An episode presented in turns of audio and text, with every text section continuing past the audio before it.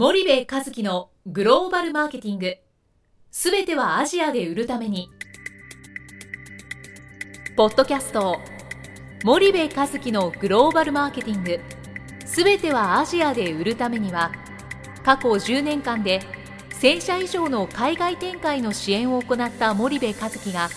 グローバルマーケティングを分かりやすく解説します。グローバルマーケティングとは世界のニーズに応えて利益を上げること。アジアで売るためにはものづくりプラスグローバルマーケティングを武器とした戦略を持たなければなりません。日本には素晴らしい企業が多く存在します。その企業とともにアジア市場を目指したい。再びジャパンアズナンバーワンと呼ばれる時代を作りたい森部一樹はそんな思いを持ちながらこの番組を皆様にお届けいたします。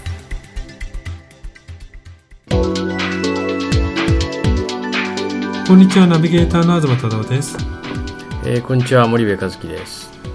森部さんそれでは前回のスパイダーエージェントでグローバルマーケティング講座っていうのを展開していくっていうことをおっしゃってたんですけども、はい。今そもそもマーケティングって日本企業から見た場合に B2C がやるものだもしくはプロモーションみたいな捉え方を今されていると思うんですがえその辺についてどうお考えになりますか？ーえーとですね、このマーケティングっていう言葉は非常に厄介な言葉でございましてですね世の中にあのマーケティングに関して書かれた本ってたくさんあると思うんですけどね。あの日本語訳すら僕はなんかビシッとしたものがあのない言葉だなというふうにあの感じていて営業戦略マーケティング戦略っていうと営業戦略なのか販売戦略なのかこれもちょっと違うしマーケティングってすごく我々日本人にとっては得体の知れないものそんなあのイメージがあると思うんですけど非常に実はシンプルでコトラーはこのマーケティングをですねニーズに応えて利益を上げることだというふうに、言ってるんですね。でニーズに応えて利益を上げることがイコールマーケティングであると、はい、でこれっていわゆるビジネスそのものじゃないですか。でマーケティングって単純にビジネスそのものなのでそんなにこう難しいことを考える必要はなくてですねいかにして、えーニーズに応えて利益を上げること。私がやってるグローバルマーケティングも世界のニーズに応えて利益を上げると。単純にそれだけの定義しかあの持っていませんのであの非常にシンプルに考えていただければなというふうに思います。なるほど。その利益を上げるとなると実際に売り上げを上げないと利益が出てこないと思うんですけど、はい。じゃあ売り上げを上げるっていうところもマーケティングの役割だと考えてよろしいんでしょうかね？えー、とそうですね。あの基本的にそのビジネス行為えー物を作って最終エンドに売るというこの一連をマーケティングというふうに僕は考えているので必ずしも売ることだけじゃないし作ることが入らなくもないしこの一連の全部のあの作業をマーケティングというふうに捉えてもらえればなというふうに思います。うん。今物を作るところからっておっしゃったんですが、マーケティングというとやっぱり売るっていうところとか、そっちの概念が強かったりすると思うんですけど、うん。うん。物を作るところからマーケティングっていうのは具体的にどういうことなんでしょうか、あのこれはですね日本国内にいると,、えー、と多くの人は日本人のニーズって分かってるんですよねなんとなく、まあ、当然消費者調査なんかをこう消費財メーカーさんやりますけどあの変わりゆく若者のトレンドを追いかけてそのニーズに商品を指していくってそういうことやりますが基本的にその同じ日本人ですし日本に住んでますからニーズっていうのは分かってるんですよね。であのただ一方でそのアジア新興国に行く時にですねなんとなくこんなニーズでっていうのが全く想定外っていうことがすごく多く存在するのでだから日本であのビジネスをする以上にこの商品を開発するこの作っていくっていうところから、えーグローバルマーケティングの概念を持たないと俗に言うプロダクトアウトっていう言葉があると思うんですけどもね、えーうちの商品はこれですと。うちの強みはこれですと。これを売るってまあ単純にその商品ありきの商売の仕方なんですけどこれが全くアジアで通用してないということは今証明されているわけですから必ずしも売る側だけじゃなくて作る側も一緒になってグローバルマーケティングを考える。そんな世界が必要だと私は思ってます。なるほど。そのプロダクトアウトという言葉が出てきたんですけど、はい、もう少し分かりやすく詳しく説明してもらってもよろしいですか、えっと、プロダクトアウトというのはですねメーカーであったら、まあ、製造業であれば製造業が自分たちのその商品ありきで全てを考えていく。ですから例えばその携帯電話を作っている会社であれば、え自分たちの携帯電話はこういうものとでこれを単純に市場に、え売っていく。まあ言ったらメーカーが作れるものを市場に押し付けるっていうそういう発想ですよね。で一方でサムスンだったり LG なんかがあのアジア新興国で展開している方法というのがマーケットインという逆の発想でマーケット市場が何を求めているかを吸い上げてそれに応じて商品を開発してでそれをマーケットに出していくというそういうあの全く逆の発想が、えー、マーケットインですね。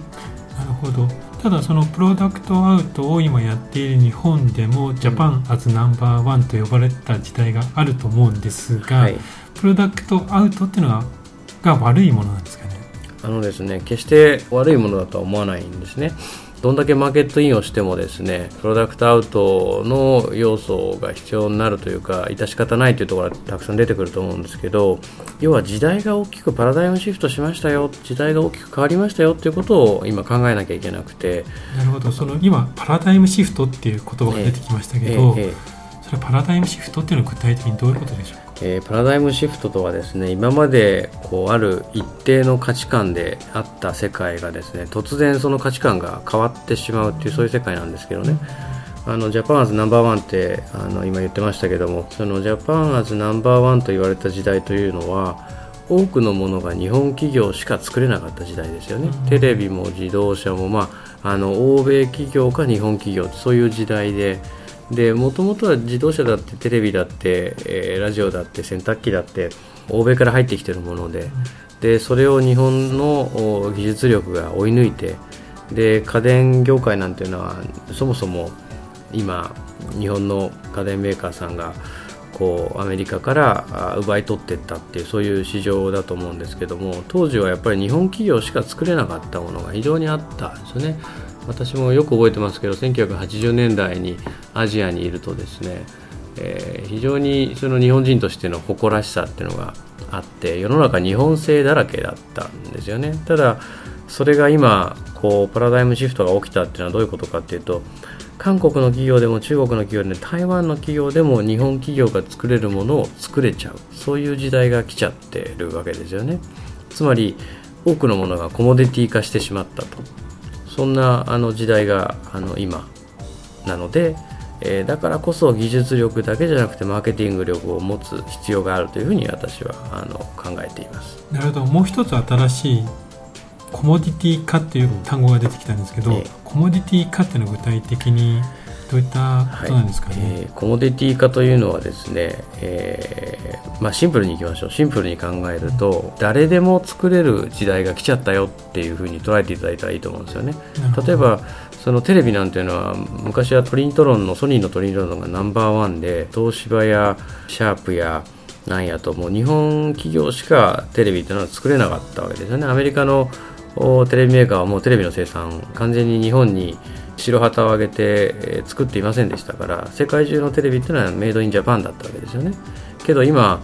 周りを見渡すと世界を見渡すとアジア新興国中では日本のテレビよりもサムスンのテレビの方が売れていると。日本の量販店ですらサムソン LG のテレビが並んでいるしこれがアジアの量販店に行けばですね量販店のその敷地面積の半分がサムスンと LG の商品で占めていて残りの半分を日本の5社が占めているというそういう恐ろしい光景が広がっておりましてこれがあのいわゆるコモディティ化したことで起きてしまった世界というそんなふうにあの理解してもらえれば分かりやすいかなと思います。時代が変わっても誰でも作れる時代になってしまったと。だから今プロダクトアウトではなくてマーケットインの発想が必要なんではないかっていうのが森部さんの主張でしょうか。その通りです。そのマーケットインっていうのが、韓国企業を今やっているということをおっしゃったんですけど、はい、その日本企業が、まあ、できてないもしくは不足している理由っていうのは具体的にどういったところにあると思いますかね？これはまあ大変広い問題なのであの一言でなかなか解決する話でもないんですね。これはその組織構造であったり、えー、指揮命令系統であったりいろんな、え、要因が原因であのそうなっていくのでちょっとなかなかこの番組の中で全てを語るということはできないんですが一つ確実に言えることはですねすでにそのアジアでは日本の家電で言えばあの家電の業界のメーカーさんよりもサムスン LG の存在感であったりシェアの方が圧倒的に大きいと。で、えその要因が彼らのマーケットインを徹底するやり方にあるということはもう変わらない事実だと思うので今後ですね講座の中ではこういう事例から見る韓国サムスン LG のマーケットインのやり方組織命令系統のやり方こんなものはあの紹介をしていこうと思っておりますが非常に日本企業今苦しい状況にあるというふうに思いますね。なるほど。そのマーケットインっていうのもやはりマーケティングの発想だということなんですかね、うん、そうですよね。基本的にその市場が何を欲しているかその欲しているものを作ってその市場に投入するっていうことがマーケットインなので日本企業の場合は本当に恐ろしいんですけど大手のメーカーさんであってもですね森部さんこれ売れるところないですかねと。これ売ることが私とミッションなんですよと。そんな風なあな相談を持ちかけてくる大手の企業さんっていうのはたくさんいますのでプロダクトアウトがダメだマーケットインがじゃなきゃダメなんだっていうのは彼らも分かってるんですね。分かっていてもおそういう発想になっているという企業は非常に多いのがあの現実じゃないかなというふうに思います。そうするとまずは日本企業としてマーケティングの概念だったりグローバルマーケティングっていうものを理解することがアジアなり世界で戦う第一歩だと捉えてほしいみたいなメッセージにも聞こえるんですけど、ええ、その辺はどうでしょうか？あのその通りだと思います。僕はあのすごく思うんですけど日本の企業っていうのは本当に中小企業から大企業までものすごくいいものをたくさん持っていてこれだけ物にあふれてる国って世界中どこ見たってないんですよね。で、えーと、私たちが便利に思うものとか私たちが素晴らしいと思うものをいかにこう世界に浸透させていくかってこれもマーケティングそのものであって日本は20年間成長してない景気が悪いこれからどんどん少子高齢化だなんていうふうに言われてますけどこれだけ素晴らしいものを作れる国なんて他にないんですからグローバルマーケティングのノウハウをですねしっかり理解をすれば中小企業であっても大企業であってもこれからまだまだあのアジア新興国でマーケットシェアを取ってですねジャパンアズナンバーワンと再び呼ばれる時代を作るということはあのそんなに難しいことじゃないというふうに私は思っています。ものづくり大国である日本っていうのは、はい、やはり製造業が多いと思うんですけど、はい、私自身も製造業に行って分かるんですけど、うん。うん、マーケティング部すらないとか、うん、もう営業で十分で、マーケティングなんかいらないみたいな発想を持つ B2B の企業っていうのは非常に多いと思うんですけど、その辺はどうなんですかね？すごく危険なことなんですけどもね結局その日本って大企業中堅企業中小企業というふうに一連のその構造があってで特にその日本の中堅中小企業はいいものさえ作っていれば仕事は上から落ちてくるものだとそんなふうに思っているわけですよね。で私もその中小企業中堅企業の社長さんとお話しした時にですね営業とかマーケティングみたいな恥ずかしいことをするなってこう言われるそんな経営者の方もまだまだ多い。でこれは日本の大手企業が海外でえー、勝っていればいいんですよね。そのまんまできっと、えー、だって大手が海外で勝ってそこから仕事をもらってそういう構造になってくるでしょうから。ただ残念ながら多くの業界で日本の大手の消費財メーカーなんかはですねなかなかアジアのマーケットうまく取れていないと。で取れていないから、えー、そこから仕事が本当に落ちてくるかっていうと必ずしもそうではないしアジア新興国の消費者は例えばシャープのテレビではなくてサムスンのテレビを選んでいるとソニーの、えー、ウォークマンではなくてアップルの iPod を選んでいるそういう現実が今実際に起きてますから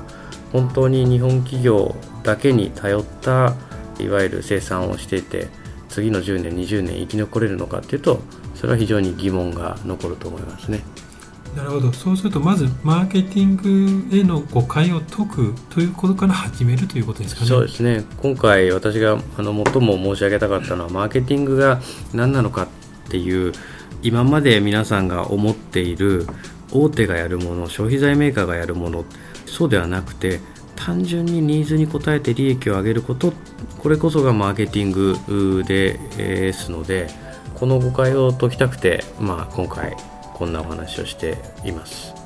そうするとグローバルマーケティングっていうのはもう一度お話をしていただくと、どういった定義になるんでしょうか？グローバルマーケティングというのは世界のニーズに応えて利益を上げるということでございますので日本国内であればマーケティングでいいでしょうけどもこれからは世界のニーズに応えていかにして大企業から中小企業までが利益を上げていかないといけないのかそこをしっかりあの考えていってほしいなというふうに思います。では日本企業はまずマーケティングの誤解を解いてグローバルマーケティングを身につけようとすることがやっぱアジアで勝つ第一歩だと考えてよろしいんですかね。はいその通りだと思います。いいものを作れる企業たくさんいますのでグローバルマーケティングのノウハウさえ備えればですね日本企業はあの再びあのジャパンズナンバーワンというふうに呼ばれる世界を作れるとあのそう信じています。わかりましたありがとうございました。今回はグローバルマーケティングについてあのお話しいただきました。森部さん非常に分かりやすいお話ありがとうございました。ありがとうございました。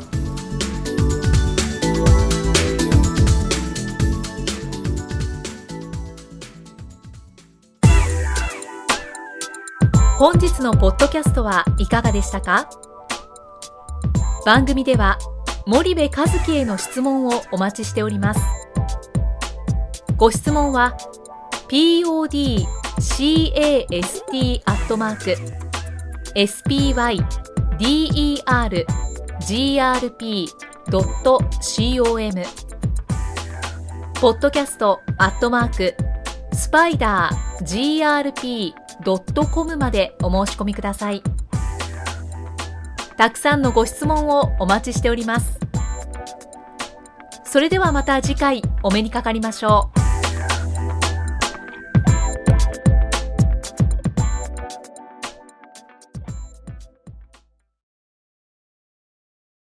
森部和樹のグローバルマーケティング。